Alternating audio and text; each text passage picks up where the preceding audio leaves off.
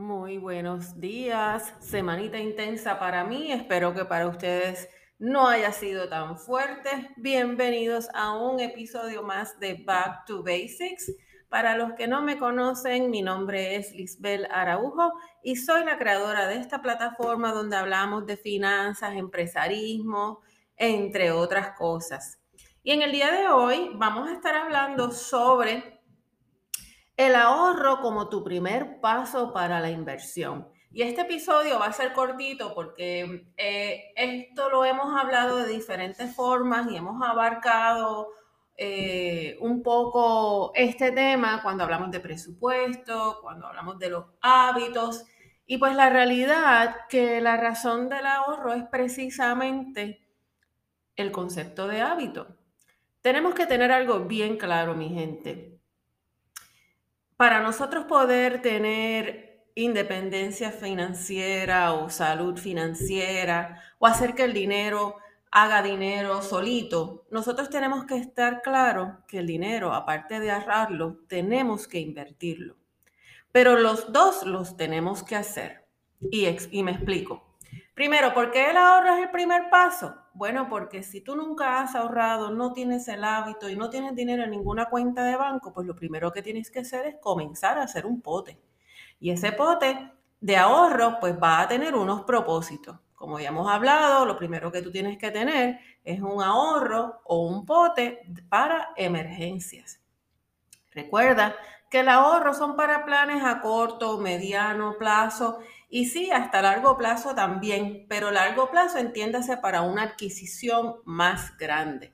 Así que el ahorro te va a permitir crear ese, ese hábito, tener tus reservas necesarias para las cosas que nos pasan y que nos pueden pasar de un día para otro. Y una vez tú tienes ya eh, estos potes, estos planes establecidos, entonces tienes que mirar hacia la inversión. ¿Por qué? Porque ahí es donde se genera el dinero. El ahorro, cuando vamos a las cuentas de ahorro tradicionales, cuando vamos a poner el dinero en la cuenta de banco, honestamente, mi gente, los, intereses que nos están generando estas cuentas son prácticamente nulas. Y tenemos que estar conscientes que el dinero eh, pierde poder adquisitivo. Miren lo que está pasando ahora, la inflación, todo nos está saliendo más caro. Eh, el agua, la luz, la comida, el comprar una casa, que esto es una locura increíble, pues obviamente no tenemos el mismo poder adquisitivo o vamos a hacerlo más fácil. ¿Te recuerdas cuando estábamos en la escuela y con un peso te comprabas el icy, un pastelillito, ahora son dos pesos o tres pesos, ya no cuesta lo mismo. Pues lo mismo pasa con el dinero en la cuenta de ahorro, sí, va aumentando porque estás poniéndole más dinero, pero no necesariamente te está generando más. Así que pues una vez tú tengas esas reservas, que tienes que tener ese dinero disponible, tienes que mirar hacia adelante y pensar en invertir, invertir en bolsa de valores, invertir en acciones, en bonos, en negocios, en propiedad y esas, esas ah, transacciones, esas inversiones, entonces te empiezan a generar un mayor rendimiento, una mayor ganancia, un mayor interés y ahí es donde ponemos el dinero a correr. ¿Por qué te digo que no hagas primero la inversión en vez de ahorrar?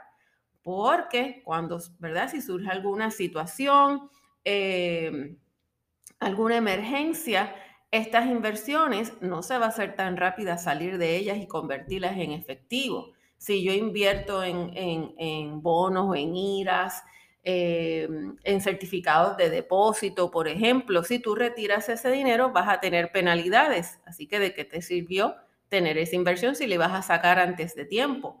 La casa no la vas a poder vender, un negocio no necesariamente vas a poder cerrar y, y, coger el dinero. Las cosas no funcionan así. Así que por eso tú primero tienes que ahorrar, saber cuánto necesitas, estimarlo y crear ese pote a corto o mediano plazo.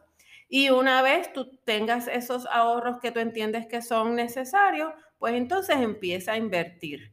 Ahora bien, siempre el dinero hay que seguir reponiendo, teniendo ¿verdad? Según los cambios de vida, tú debes de tener ese dinero ahorrado, ajustarlo a la realidad.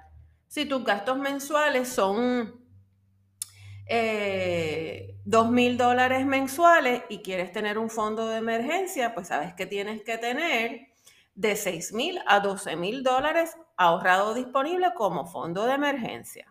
Y así pues sucesivamente. Así que recuerda que lo primero que tienes que hacer es ahorrar. ¿Y cómo haces eso? Hábito de ahorro. ¿Y cómo haces eso? Empezando poquito en poquito, ahorrando cantidades que se te hacen fácil poder disponerlas y ponerlas en un pote aparte y poco a poco vas aumentando esa porción. ¿Viste? No es tan complicado. Lo que tienes que hacer es actuar, empezar. Así que te reto a que empieces primero a ahorrar, crea ese hábito y rápido le das comienzo a invertir, a generar dinero y que el dinero empiece a crear más dinero para ti. Bueno, esto es todo por hoy, mi gente. Espero que tengan una semana espectacular. Seguimos corriendo y los espero en la próxima semana, en el próximo episodio de Back to Basics. Chao.